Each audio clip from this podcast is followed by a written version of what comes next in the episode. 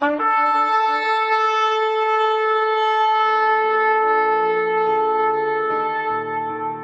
拜是本分，敬拜是机会，敬拜是恩典，敬拜是与神共享天伦。齐来敬拜。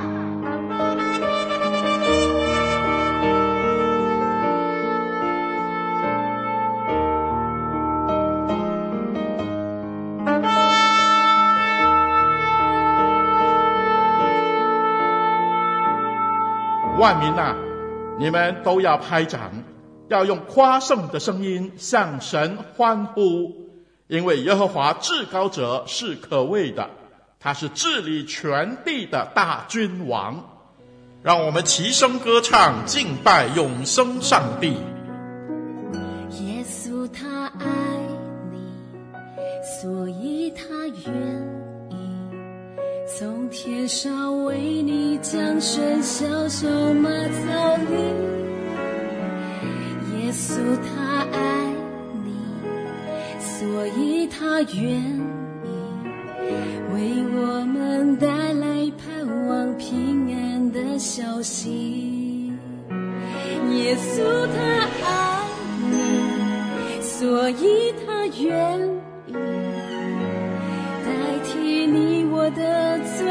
献上他自己，耶稣他爱你，所以有圣诞节，他要把爱的礼物送给你，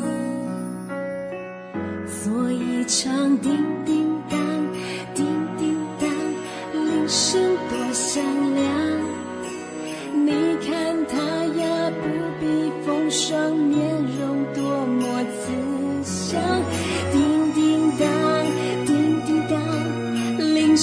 多响亮！他给我们带来幸福，大家喜洋洋。他给我们带来幸福，大家喜洋洋。耶稣他爱你，所以他愿意从天上为你降生，小小马。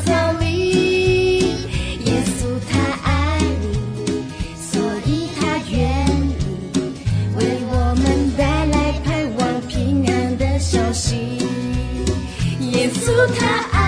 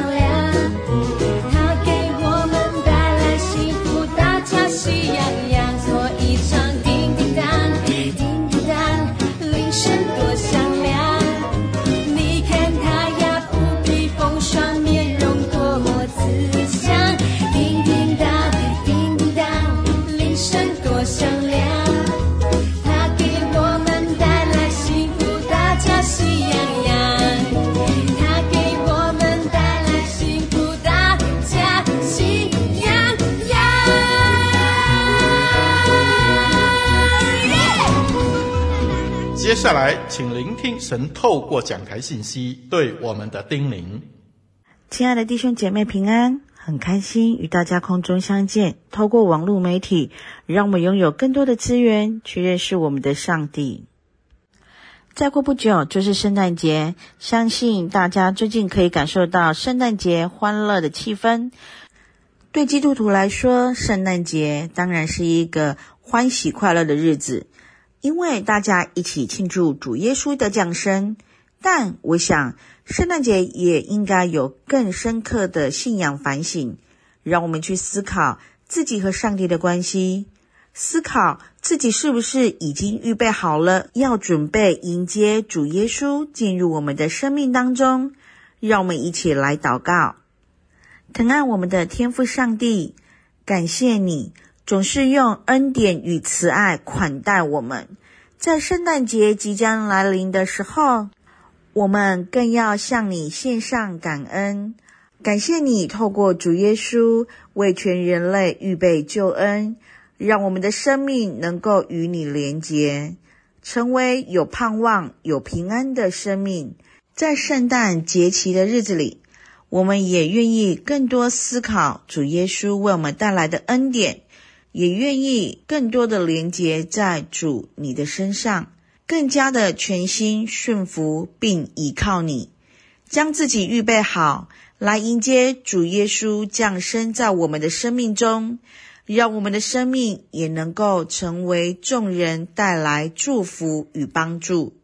这样的祷告都是奉主耶稣的名求，阿门。今天与大家分享的是从另一条路回去，从另一条路回去，记载在马太福音第二章十二到二十三节。马太福音第二章。十二到二十三节，马太福音第二章十二节这么记载：不是因为在梦中被指示不要回去见希律，就从别的路回本地去了。他们去后，有主的使者向约瑟梦中显现，说：“起来，带着小孩子与他母亲逃往埃及，住在那里，等我吩咐你。”因为希律必寻找小孩子，要除灭他。约瑟就起来，夜间带着小孩子和他母亲往埃及去，住在那里，直到希律死了。这是要应验主借着先知所说的话，说：“我从埃及交出我的儿子来。”希律见自己被博士愚弄，就大大发怒。差人将伯利恒城里并四境所有的男孩，照着他向博士仔细查问的时候，凡两岁以内的都杀尽了。这就应验了先知耶利米的话，说在马拉听见嚎啕大哭的声音，是拉杰哭他儿女，不肯受安慰，因为他们都不在了。希律死了以后。有主的使者在埃及向约瑟梦中显现，说：“起来，带着小孩子和他的母亲往以色列去，因为要害小孩子性命的人已经死了。”约瑟就起来，把小孩子和他的母亲带到以色列地去，只因为听见亚基老接着他父亲希律王做了犹太王，就怕往哪里去。又在梦中被指示，便往加利利境内去了。到了一座城，名叫拿撒勒，就住在那里。这是要应验先知所说的，他将称为拿撒勒人的话了。在这普世欢腾、充满喜乐的圣诞月，也表示着年关将近，一年就要结束了。在靠近新旧年交替的时刻。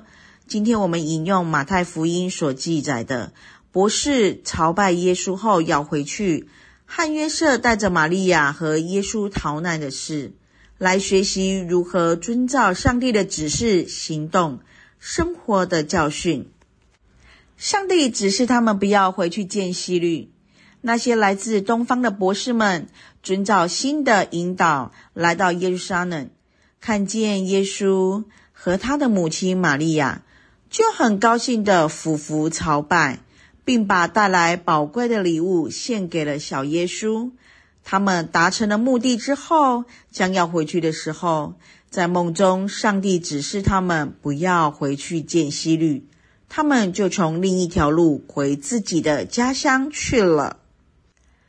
那些东方的博士们来到耶路撒冷的目的是要朝拜小耶稣。这目的既然达成了，就要回去。回去的旅途不像来的时候那样的稀奇，心情也不像以前那样的兴奋，因为这条路已经走过，要回去的地方是自己熟悉的家乡。既然是熟悉的地方，也就没有那份新鲜感。这也像我们在庆祝救主耶稣降生过后，大家的心情。热闹的庆祝活动过去后，大家便恢复了平静、平常的生活。这是一个容易迷失方向、走错道路，也是容易丧失信仰的时刻。因为生活没有了刺激感，没有了新鲜感，所以会觉得生活安逸、心情轻松，信仰就渐渐失去那发挥作用的机会。这时，连星星也消失了，因为那些博士在东方看见的那一颗星不再出现。但上帝没有向他们隐匿起来，上帝他改变了启示的方式，原本是借着星星引导博士们前往耶稣降生的地方。回程时，上帝是借着梦来指示博士他们，在梦中，上帝指示他们不要回去见希律王。星星具有照亮、引导的功能，梦则有提醒、警告的作用。那些博士不知道希律王的阴谋，但上帝知道。上帝指示那些博士不要回去见希律王，因为希律王曾经对他们说：“你们去仔细寻访那小孩子，寻到了就来报信，我也好去拜他。”那些博士从希律王得到耶稣降生的消息，于情于理应该回去向希律王报告，所以他们朝拜了耶稣之后，就要回去向希律王报告。但是博士们一开始却不知道，他们若回去，不但会遭受杀害，连不知道耶稣诞生的消息的人也会遭受到麻烦，甚至被杀害。因此，上帝借着梦拦住他们回去见希律王。后来，希律见自己被博士愚弄，就大大发怒，差人将伯利恒城里并四境所有的孩子，照着他向博士仔细查问的时候，凡两岁以内的都杀尽了。上帝叫那些博士不要回去见希律王。是保护他们，是爱他们的表现。上帝给了博士们一把钥匙，让他们去选择顺从希律王的话。看完小耶稣后，回去告诉他小耶稣的所在地，或者是顺从神的指示，从别的路回去。当我们把问题带到上帝面前的时候，就有了处理问题的依据与准则。依据是上帝的话，上帝说不要回去见希律。准则是使徒的见证，听从你们，不听从神，这在神面前合理不合理？你们自己斟酌吧。这是一个挑战性的质问。对此质问，使徒回答说：顺从神，不顺从人，是应当的。主的使者在埃及向约瑟梦中显现。那些博士来的时候，有一颗星星引导他们；回去的时候，上帝改变引导的方法，把它改为借着梦来指示他们。在那博士朝拜耶稣后，约瑟带着玛利亚、耶稣逃难的记录中，四次出现上帝借着梦指示他们的事。上帝借着梦指示的对象有博士和约瑟，指示的事有。避难和前往的地点，上帝指示他们不要回去见希律，是禁止。上帝禁止他们到危险的地方去。希律王是一个为人险恶、性情暴戾、使用阴谋诡计的人。他为了自己的权益，什么事都敢做。希律王他的一个妻子，包含一个长子在内的三个亲生儿子。都是被他自己杀害。那些博士回去时，若是走来时的路，一定会遭受希律王派来的人暗算而被杀害。听了上帝的指示，那些博士就从另一条路回自己的家乡去了。他们所走的另一条路是他们自己选择的。人生道路有时候上帝不会指示我们。我们自己要选择但上帝会尊重我们，让我们选择自己所要走的路。我们要有智慧，选择正确、安全的道路。既然选择了，就要全力去走。另一条路是以前没有走过的新路，这表示生活要换新，把危险的旧路改成为安全的新路。圣经说，是借着他给我们开了一条又新又活的路，从幔子经过，这幔子就是他的身体。上帝要我们做新人，来走这一条新路。圣经又说，若有人在基督里，他就是新造的人，旧事已过，都要成新的了。起来，带着小孩子和母亲往以色列去。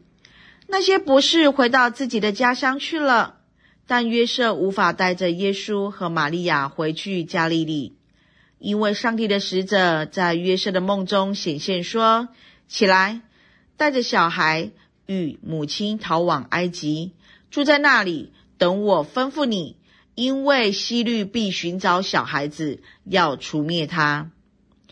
通往家乡的路不是一条直路。”他们必须迂回遥远的路途才能够到达，而且经过的地方居然是他们祖先被奴役过的地方——埃及。信仰的道路常常是崎岖坎坷、艰险难行的，但上帝会在适当的时间指示我们前往的方向和目标。虽然希律王险恶、诡计多端。但上帝一出现，他就变成软弱无力。圣经上说：“因神的愚拙总比人智慧，神的软弱总比人强壮。”信仰的道路也是蒙恩得救的道路。为要得救，上帝有时候会要求我们走我们不愿意走的路，到不愿意去的地方。约瑟的家乡是在北方的加利利。上帝却要他们走方向完全相反的埃及去。在我们的人生经历中，我们也会遭遇类似的事。一位准备要出国深造的青年，突然发现身染重疾，需要长期的治疗，因此他必须把往国外的方向改为往医院的路走。这就是他的埃及。我们因为上帝要我们走的路跟自己要走的路不同，而丧志甚至埋怨，这是因为我们不明白上帝的旨意。约瑟听见上帝的指示，于是约瑟动身，连夜带着孩子和他的母亲逃往埃及，住在那里，直到希律死了。约瑟连夜带着妻子动身出发。表示他敏捷的回应上帝的指示。信仰是一个表现对上帝指示的敏捷回应。我们必须争取时间，及时去做，才能得到帮助。信仰的另一个表现是要等候上帝的时间，与他配合，住在那里，直到希律死了。那些博士们和约瑟无法对付强大有力的希律王。他们能做的就是等候，让上帝去对付他。上帝对付人的方法很多，其中一个是使他死。人是会死的，连希律这样不可一世、强大有力的人也是会死。希律死了以后，在埃及，主的使者在约瑟的梦中显现说：“起来，带着小孩子和他的母亲往以色列去。”因为要害小孩子性命的人已经死了，除了逃往埃及，改为往以色列之外，他们听见了跟在伯利恒的时候所听见的几乎完全一样的话。这表示上帝会随着环境的改变而给予他的子民适时适当的指示，但他的爱永远不改变，始终相同。约瑟就起来，把小孩子和他的母亲带到以色列去。但在回去的途中，约瑟因为亚基老接着他的父亲希律做了犹太王，就怕往那里去。回家的途中，竟然有这么多的阻碍，实在是艰险难行。但后来又在梦中被主指示，便往加利利境内去了。回家的路途虽然遥远、艰险难行，但途中随时有主的指示，他们就平安到达目的。近年来的圣诞节，随着商业气氛的带动，使得圣诞的意义变了质，圣诞节的意义也因此被淡化。当圣诞节三个字中的“节”字已抢过了“圣诞”这两个字的风采时，整个社会呈现出来的圣诞派对、圣诞餐会、耀眼的圣诞灯、清脆的圣诞树、可爱的圣诞老公公，唯独对耶稣降生的救恩信息却是十分的冷漠。甚至教会本身也因着忙于筹划圣诞节目、安排与练习，忙着送礼物、寄卡片给所爱的亲友，也几乎忘记了主角是谁。甚至连抽出时间与主耶稣这位寿星单独聊一聊计划与行动，都被忙碌的节目所取代了。盼望我们在庆祝预备圣诞节的前夕之时，我们别忘了，圣诞节是宣扬信息的好时机，是一个向世人宣告耶稣降生喜讯的机会。还记得圣经记载第一次圣诞节吗？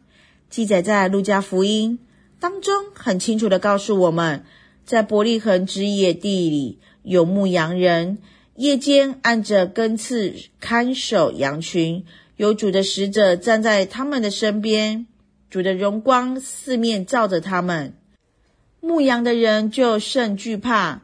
那天使对他们说：“不要惧怕，我报给你们大喜的信息，是关乎万民的。”因为今天在大卫的城里为你们生了救主，就是主基督。换句话说，天使用实际的行动来宣告耶稣降生的喜讯。今天我们也要抓紧这个大好的时机，与人分享耶稣基督的福音。耶稣他甘愿道成肉身，住在人的中间，宣扬见证上帝对世人的大爱。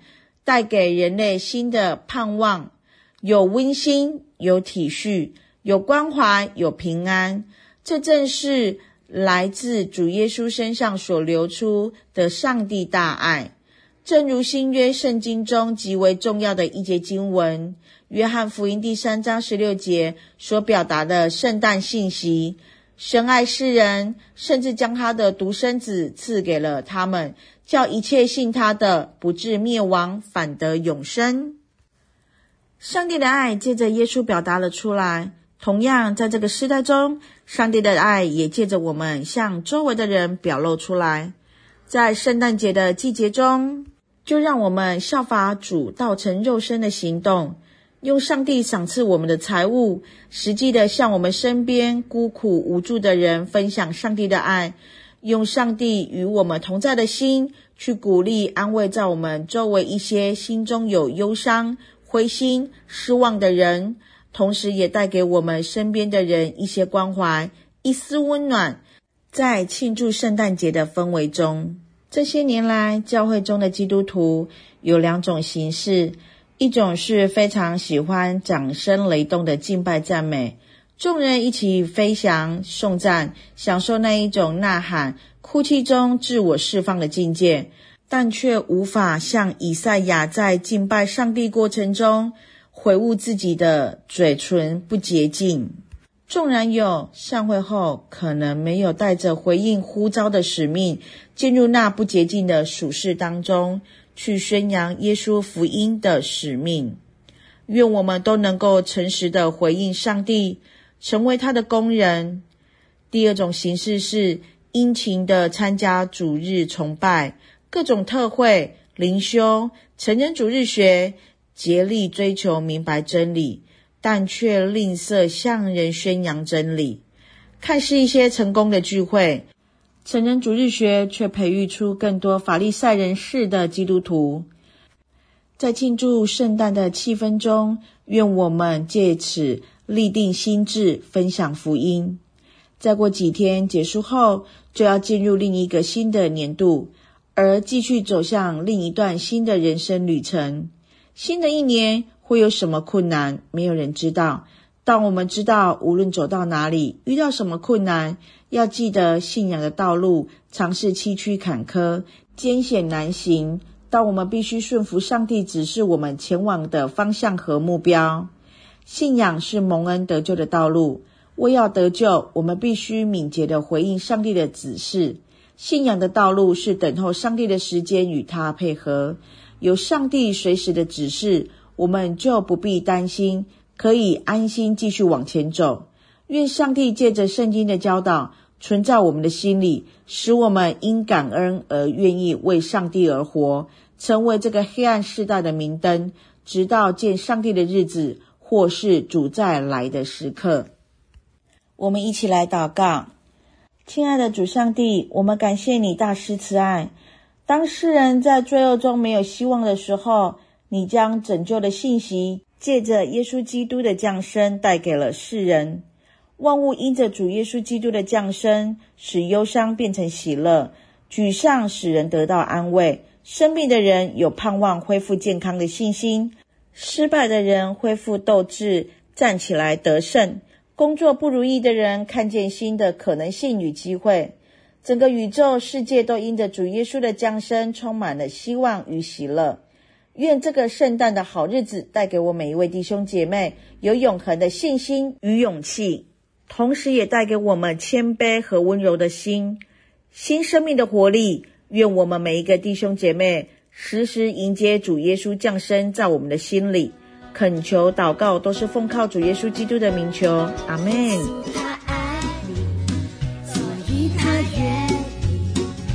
天上为你降生，小小马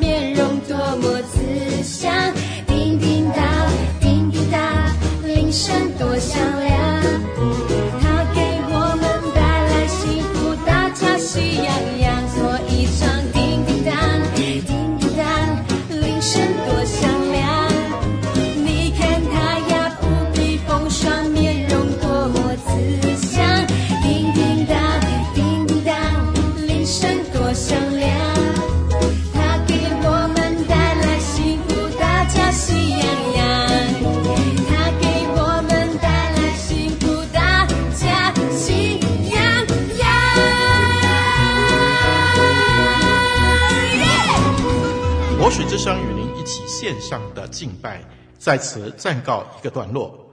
我们将在每个星期天与你一同敬拜神。欢迎锁定我们的网址。上帝祝福你。